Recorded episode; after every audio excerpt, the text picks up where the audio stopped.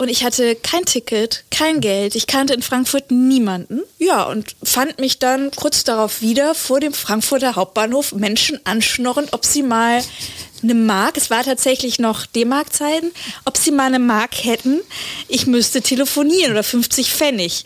Und wirklich mit diesem ganz bescheuerten Spruch, mit dem so oft Leute ankommen und so oft, ja, nee, mach ich, nee, also hab jetzt gestern schon jemandem gegeben, hab vorhin schon jemandem gegeben, also nicht. Und ich habe gemerkt, wie scheiße das ist. Sommer in Berlin, komm, lass uns um die Häuser ziehen. Sommer in Berlin, komm, lass uns ausziehen. Meine erste Reise. Promis berichten, wie das war. Das erste Mal ganz alleine in der Welt. Ohne Eltern, ohne Lehrer, ohne Aufpasser. Meine erste Reise das Sommerspezial des Mutmach-Podcasts von Funke. Und heute mit der wunderbaren Nora Bosson, Schriftstellerin, Lyrikerin, kluge Frau, alle Stipendien und Preise, die man in Deutschland kriegen kann, hat sie sich, glaube ich, schon geholt. Beim Katholikentag 2022 saß sie mit Olaf Scholz zusammen auf dem Podium. Nora Bosson ist Mitglied im Zentralkomitee der deutschen Katholiken und erzählte dem Podcast von mir, der leider noch nicht veröffentlicht ist, der kommt, ihr kennt den schon, diese Serie Brostcast.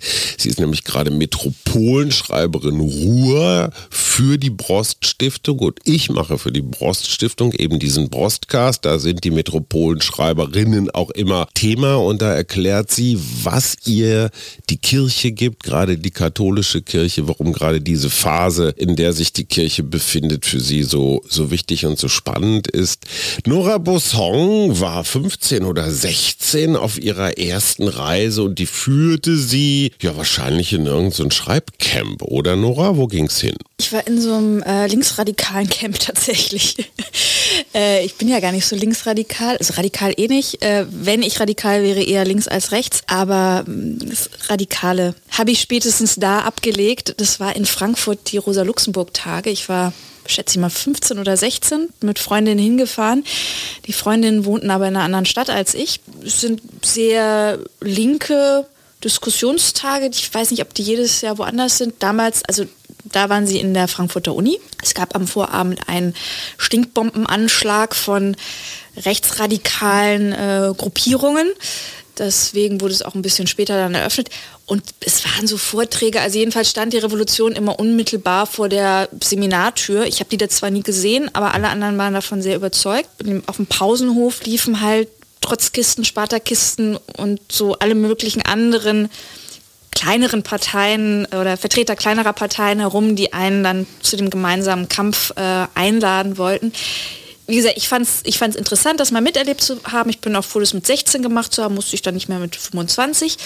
Ähm, aber so das, äh, ja, es hat bei mir nicht ganz so verfangen, würde ich sagen. Gut, nachdem diverse Trotzkisten mich ähm, versucht haben, zu gewinnen und daran gescheitert sind und dann mehrmals die Revolution ausgerufen wurde und mir das alles ein bisschen unheimlich vorkam, verabschiedeten wir uns. Es war aber trotzdem irgendwie ein ereignisreiches Wochenende und toll und aufregend und spannend und ich habe meine Freundin gesehen und dann verabschiedeten wir uns und die winkten mir noch so und ich winkte zurück und alles war freudig, aber ich winkte eher aus Panik, weil in dem Moment, als sie abfuhren, merkte ich, meine Handtasche ist bei denen im Auto.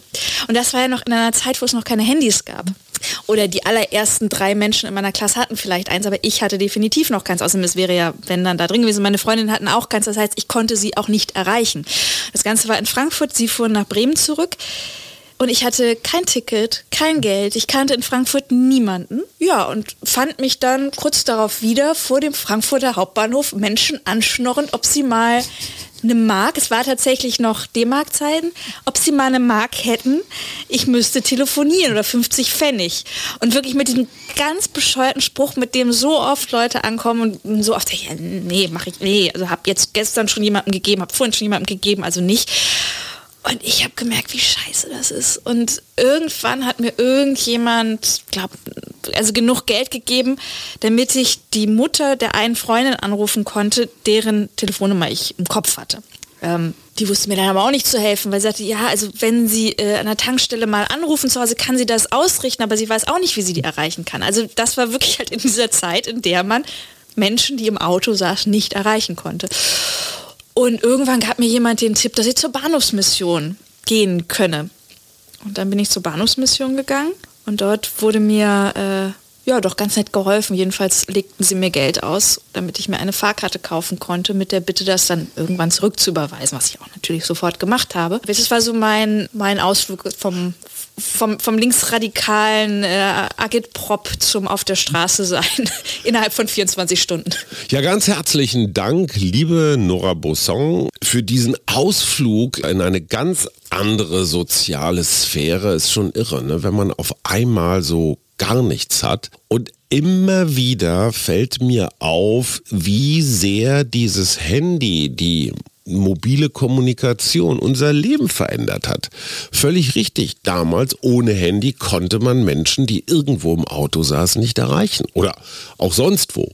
Heute erreicht man alle immer überall. Was macht das eigentlich mit unserem Denken, mit unserem Plan, mit unserem Verhalten und natürlich auch mit unserem Reisen. Ein Thema, dem wir uns am Mittwoch etwas ausführlicher widmen.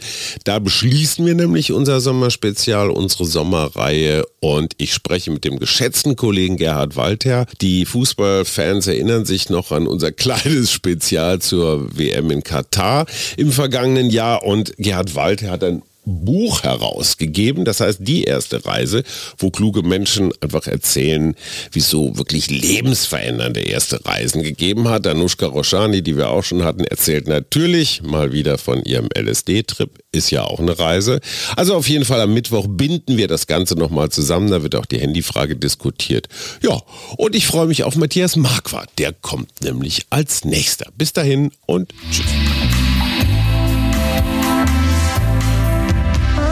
Das war der Mutmach-Podcast von Funke. Unterstützt uns bei steady.fm, folgt uns auf Instagram oder hinterlasst gerne eine nette Bewertung. Wir hören uns.